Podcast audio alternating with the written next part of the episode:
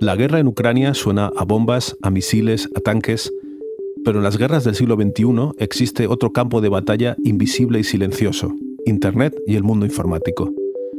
Rusia invadió Ucrania el pasado 24 de febrero, pero llevaba años hackeando el ciberespacio de su vecino.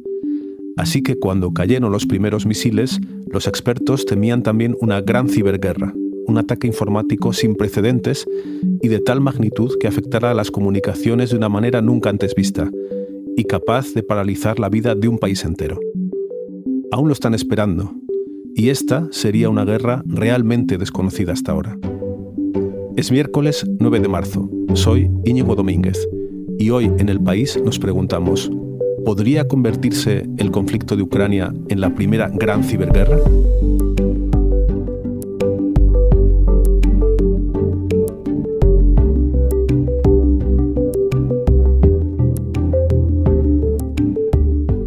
Hablar de ello con Jordi Pérez Colomé, eh, mi compañero de la sección de tecnología del país, que está siguiendo este asunto. Jordi, ¿cómo estás? Hola, Ño, ¿qué tal? Muy bien. Todos esperábamos, especialmente los expertos, que esta guerra se librara también en el ciberespacio, que estallara una ciberguerra como nunca hemos visto. ¿Está ocurriendo o no? Desde momento no, y es uno de los grandes misterios de esta guerra. Es cuando empezaron los tambores de guerra en enero, había como la gran amenaza, todo el mundo esperaba que esto fuera el principio del fin del mundo ciber. Y de repente, conforme se acercaban los días, no pasaba nada, no pasaba nada. El día antes hubo una acción de eh, ataque contra ordenadores puntuales estratégicos que limpió sus discos duros, pero desde ahí empezaron a caer las bombas y el mundo ciber quedó en silencio. Entonces, eh, es uno de los grandes misterios. ¿Por qué está pasando esto? ¿Y por qué? ¿Por qué, no está pasando? Ahí empezamos, o sea, hay como eh, tantas hipótesis como expertos en esto, ¿no? O sea, hay la hipótesis, por ejemplo, de que los rusos están guardando el mejor material para el momento en que lo necesiten. Hay la hipótesis de que Ucrania ha mejorado mucho sus defensas, con lo cual no son eficaces. Hay la hipótesis de que están ocurriendo cosas y no nos estamos enterando. Hay la hipótesis de que los rusos han decidido que en el momento que, que empiezan a usarse bombas, todo lo ciber queda en un segundo plano absoluto y ya no tiene sentido. Puede ser también que simplemente no se hayan preparado bien los hackers, a que fuera una operación militar, hayan llegado los generales y hayan dicho, hackers, no es vuestro momento, ahora entramos nosotros en juego. Hay bastantes hipótesis y nadie con certeza sabe nada, y ese es uno de los grandes misterios. Mira, Jordi, eh, vamos a escuchar a María Sauquillo y a Cristian Segura, que son los enviados especiales del país en, en Ucrania. Les hemos preguntado a ellos cómo, cómo lo están viviendo allí, y esto es lo que nos cuentan. Las comunicaciones en Ucrania no funcionan con total normalidad. Hay páginas web inaccesibles y no es fácil, por ejemplo, pagar por Internet. Algunos servicios solo se cargan a través de una VPN, haciendo como si se estuviese fuera del país. Hay que tener en cuenta también que en Ucrania ya estaban vetadas, por ejemplo, páginas web del gobierno ruso, de los medios de la órbita del Kremlin.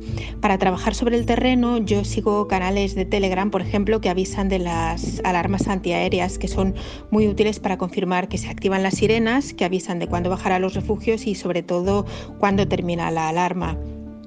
En algunas ciudades ocupadas por Rusia, las tropas de Putin ya han cortado las comunicaciones, han apagado la señal de Vodafone o de Kyivstar, la compañía de, de, telecomunicaciones ucrania, aislando aún más esa zona del resto del país. Eso ha ocurrido, por ejemplo, en Gerson, una ciudad costera del Mar Negro puede parecer sorprendente, y, pero en un país en guerra está funcionando el servicio de telefonía móvil, está funcionando Internet con datos 4G de, en este caso, el teléfono de prepago en cualquier lugar, en este caso de Lviv, la ciudad más eh, importante del oeste de Ucrania. Sí que hay algunos servicios, algunas eh, páginas, como puede ser la, la web del Ministerio de Exteriores de Ucrania, que hay horas a las que es difícil acceder.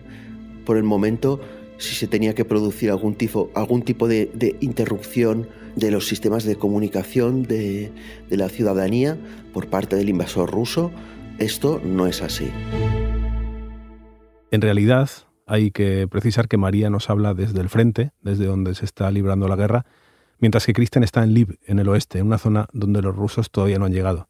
Bueno, Jordi, ¿qué te parece? ¿Es lo que te esperabas? Claro, es una de las sorpresas. O sea, es eh, extraordinario en principio dices, eh, una de las cosas que podrían haber hecho es eliminar la capacidad de comunicarse de los ucranianos, tanto de civiles como de militares. Y no lo han hecho. ¿Habrá un motivo? ¿Será incapacidad? Estamos en lo mismo, son hipótesis todas válidas. Antes de seguir, para no liarnos, eh, vamos a dejar claros algunos conceptos, ¿no? Porque has hablado de ciberguerra antes. ¿Ciberguerra exactamente qué es? Sí, aquí es muy importante, yo creo, distinguir entre las tres cosas principales que los rusos han hecho y vienen haciendo en el mundo tecnológico en general y que son cosas distintas y a veces confundimos. Hay una parte que es la desinformación, que utiliza redes sociales, que es lo que hemos visto que se hizo famoso en 2016 con la elección de Donald Trump, y, lo estamos oyendo en los últimos cinco o seis años. Eso es una parte que, digamos, forma parte de las operaciones ciber, pero no es exactamente de lo que estamos hablando aquí hoy. Y luego hay otras dos que se tocan, son dos ramas también del mismo árbol, pero son dos cosas distintas. Una es eh, ciberataques, todo lo ciber que es ataques contra ordenadores, para entendernos. Eh, todo lo que hemos, oímos habitualmente, ransomware, bloqueo de, intento de bloqueo de centrales eléctricas, o sea, todo lo que intenta utilizar ordenadores para bloquear sistemas e infraestructura crítica o sean simplemente ordenadores de un ministerio ucraniano. Eso es una cosa. Y luego la otra, que se llama guerra electrónica, que es bloquear las conexiones, bloquear lo que decíamos, la capacidad de hablar por teléfono o de subir un vídeo a Twitter o de subir mm, cualquier cosa, de comprar en Amazon, lo que sea que funcione en Ucrania, bloquear eso en los móviles de una ciudad, de una región o de todo el país. Son tres cosas distintas y las dos centrales aquí es qué está pasando con los rusos, que son expertos en las tres cosas, pero en ciberataques y en eh, guerra electrónica, que no están usando su arsenal.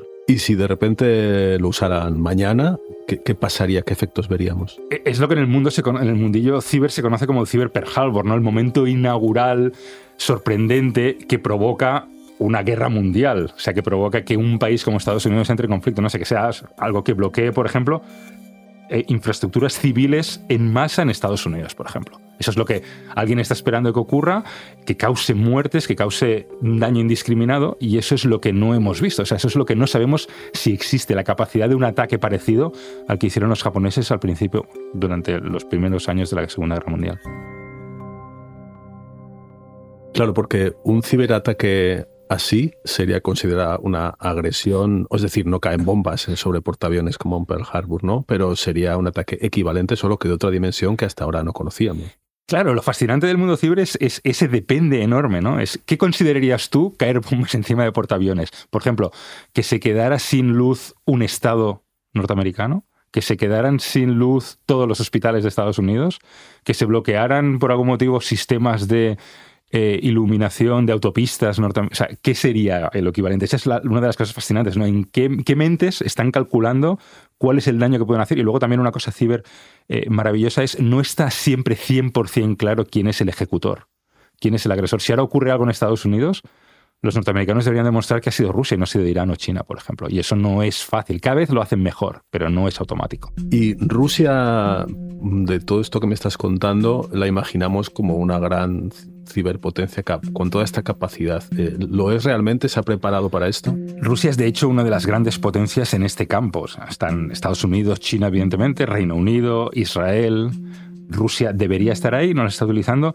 Y la prueba de que las tiene es que eh, en la última década desde la intervención en Crimea, hemos visto que Ucrania ha sido el patio de recreo de, Rusia para este tipo de cosas. Han probado eh, diferentes ataques que han sido súper eficaces, han sido muy analizados, han escrito libros y esa es una de las pruebas que Rusia tiene algo más en el cajón. ¿Pero Rusia ha tenido ya una especie de ciber Pearl Harbor pequeñito en Ucrania? Sí, pequeñito depende cómo lo juzgues, pero sí, dejaron a cerca de 300.000 personas en pleno invierno sin eh, electricidad en 2015 en 2017 lanzaron un ataque malware mm, tradicional, digamos, que se llama NotPetya, súper estudiado, como decía, se han hecho libros sobre él, que al final salió de Ucrania, afectó a multinacionales que tuvieron que salvar sus sistemas de milagro. Me acuerdo Marx, Marx por ejemplo, una, una naviera, que el único eh, disco duro que tenía con todos los datos eh, viejos de la empresa estaba en un país africano que no estaba conectado a la electricidad en ese momento y eso salvó la información antigua de la, de la compañía, ¿no? Con lo cual sí que ha creado una especie de eh, apocalipsis mini, si queremos decirlo, en Ucrania durante estos últimos años que en el mundo ciber han sido grandes hitos pero fueran sido, pues bueno, cosas que al final una empresa pues se gasta mucho dinero, le pagan los seguros y la gente más o menos pues sigue viviendo, ¿no? No estamos hablando de que ahora estamos en guerra y verlo sería diferente, sería otro nivel. Otro concepto que he leído últimamente, a ver si me lo explicas, es guerra híbrida. ¿Qué tiene que ver con todo esto? Bueno, pues eh, es sencillo, simplemente usar las dos cosas a la vez, no usar misiles, bombas, ataques con soldados con ataques ciber, o sea, o, guerra electrónica, ¿no? Que son dos cosas que se tocan, pero ligeramente distintas. Entonces, no lo estamos viendo, o sea, no estamos viendo la ejecución. Sí que el día antes vimos que limpiaron eh, ordenadores, eh, no solo ucranianos, sino también de países bálticos que les estaban ayudando en operaciones pero no, no estamos sabiendo, o sea, me cuesta decir viendo porque igual no estamos sabiendo cosas que están ocurriendo y que Ucrania no cree necesario eh, contar. Pero de momento no hay nada muy fulminante, eso seguro, ¿no? Porque lo sabríamos, como dice Cristian, ahí las cosas siguen funcionando. Está la hipótesis, por ejemplo, de que pensando con mente estratégica, a los rusos les interesa que los ucranianos sigan conectados a Internet para ver cómo sufren sus sus compatriotas civiles en otras ciudades o recibir la desinformación que quieran mandar en un momento determinado y no se sientan como libres como el viento sin saber qué está ocurriendo a 200 kilómetros de allí. O sea, hay hipótesis para todos los gustos. Otra hipótesis es que también teman la respuesta de Occidente, supongo, porque ¿cómo responderíamos nosotros a este gran ciberataque? Lo que se ha discutido en esta última década en el mundo más doctrina, no práctica, es ¿Cómo respondes a un ciberataque? O sea, por ejemplo, ha pasado mucho con ciberespionaje, ¿no? Ha, habido ciber, o sea, se ha robado información a nivel sideral. China ha robado información, o sea, el ataque de Corea del Norte contra Sony, o sea, ha habido... Entonces, claro, la pregunta que se hacen los gobiernos es cómo yo debo reaccionar cuando atacan a mis ciudadanos por información. ¿Esto es, esto es guerra? Entonces, se ha consensuado de manera bastante lógica que no. Claro, es que esta, esta concepción clara de lo que significa ser atacado es vital en este momento cuando, por ejemplo, una intervención de la OTAN depende de que considere que ha sido atacada. Exacto, tal cual. Antes hunden un barco, ves el misil de donde viene, atacan una ciudad, ves el daño que han hecho, ves los muertos. Pero ahora es eso, deja de funcionar algo y ¿qué está pasando? Por ejemplo, ha dejado de funcionar Internet en una ciudad del este de Ucrania. Pero aparentemente ha sido que la guerra ha conllevado la falta de electricidad, la falta de electricidad ha hecho que las bases no funcionen. Entonces, claro, eso es como, es un ataque, es una, o sea, eso no sería nada parecido a un ataque que provoque una guerra, ¿no? Pero son cosas que dices, ¿cuál es la causa exacta de esto? O sea, ahí hay una especie de, gris que funciona, por eso funciona muy bien cuando no hay guerra en abierto, porque es como, ah, no, no, yo no sé qué ha pasado aquí, pero tú sabes que tu enemigo ha recibido el mensaje de que como sigas por este camino, yo sigo. Y de hecho, una de las hipótesis es que Ucrania, por ejemplo, eh, a Rusia no le ha servido los ataques que ha hecho hasta ahora fuera del mundo caliente, con lo cual ha dicho Putin al final, no, no, la única manera de que estos tíos hagan lo que yo digo es con misiles, porque todo lo ciber no me ha servido, que sería otra de las hipótesis por las que hay guerra y ahora lo ciber está como aparcado. Bueno, y esto que dices nos lleva a, esa hipótesis de que una de las razones por las que quizá no ha ocurrido nada es que, Rusia tal vez no, no, esté tan preparada como creíamos, ¿no? Sí, de hecho es algo que evidentemente se maneja y una de las cosas que se debate más en redes y entre, entre expertos en la comunidad es, por ejemplo, que esto tiene que ver un poco con la seguridad en comunicaciones en plena guerra. Eh, hay fotos aparentemente fotos en redes sociales, sabes que pueden ser cualquier cosa, pero de un walkie-talkie que se compra en AliExpress o en Amazon por 20 dólares, que lo están usando fuerzas rusas. O sea, eh, una cosa que ocurre seguro, por ejemplo, es que se comunican en abierto, porque hay cortes en YouTube y en Twitch de gente que se dedica a interceptar mensajes, de gente civil en el mundo que se dedica a interceptar mensajes que publican lo que están diciendo en ruso presuntos soldados rusos hoy en Ucrania, ¿no? Entonces dices, consultas con, gente que sabe de esto y dices, ostras, eh, una de las hipótesis obvias es que les hayan mandado allí con el material sacado de cajón que han comprado el último día antes de salir y les da igual todo. O también una hipótesis puede ser que de repente les quiera que los soldados ucranianos escuchen porque quiere que la gente tenga miedo de cuándo van a bombardear o que van a bombardear aunque luego no sea verdad, ¿no? De nuevo seguimos con esta hipótesis siempre de niebla de guerra que no sabemos, pero claro, hay esa sensación de que pero vamos a ver, ¿cómo estamos escuchando soldados rusos en plena guerra en Internet? Tú como analista, o yo, yo, como periodista, y los analistas cuando hablo con ellos me dicen, pero ten mucho cuidado con esto porque pueden estar aquí engañándonos, pero vamos, a manos llenas.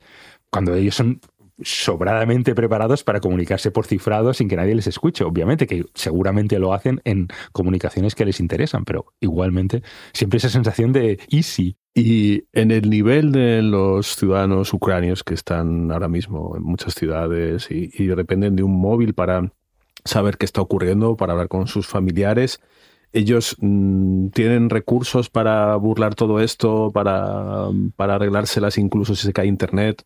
Una de las cosas que he mirado estos días precisamente es cómo cambia, cómo cambian las apps más descargadas de un país cuando estás en guerra, que es una de las cosas que dices, ¿cómo puede ser? Pues sí, sí, claro. por ejemplo, la app más descargada de largo es una alerta aérea.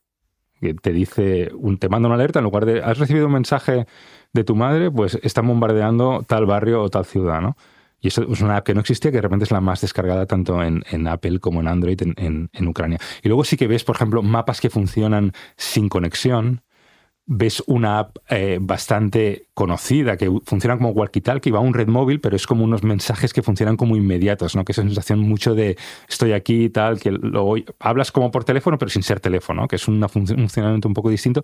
Y sí que también ves como la gente, de algún modo, prevé que pueda ocurrir algo porque una de las apps desde hace días más descargadas es una app de mensajería que funciona por Bluetooth sin red móvil. O sea, cuando si Rusia decide, por ejemplo, ejecutar en alguna ciudad el bloqueo eh, electrónico de ondas, pues hay gente que ya se está descargando esa para seguir en contacto con sus familias a través de Bluetooth, que sería un poco, pues imagínate, ¿no? Señales de humo que se ven de aquí a 100 metros, 100 metros luego sería una, una, un método bastante a la vez primitivo y fascinante del uso de tecnología, ¿no? Luego hay otras, por ejemplo, hay mucha gente descargándose Signal, que es una app cifrada, hay mucha gente pagando por Threema, que es una app aún más segura es fascinante y, espantoso al, mismo tiempo, ¿no? Como las tecnologías han multiplicado las posibilidades, pero también las posibilidades de, hacer todo muchísimo más complejo, ¿no? Sí, sí, tal cual. O sea, es una de las cosas más fascinantes.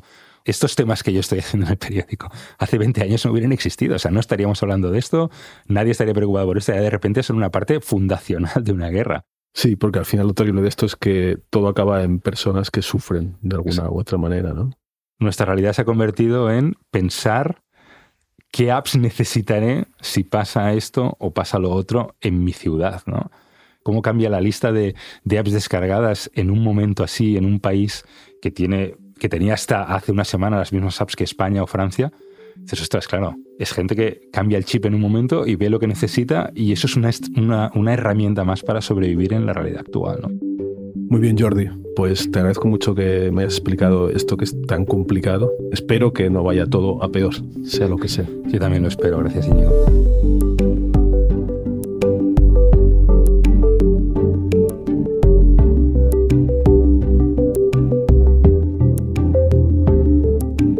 Este episodio lo ha realizado Inés Vila.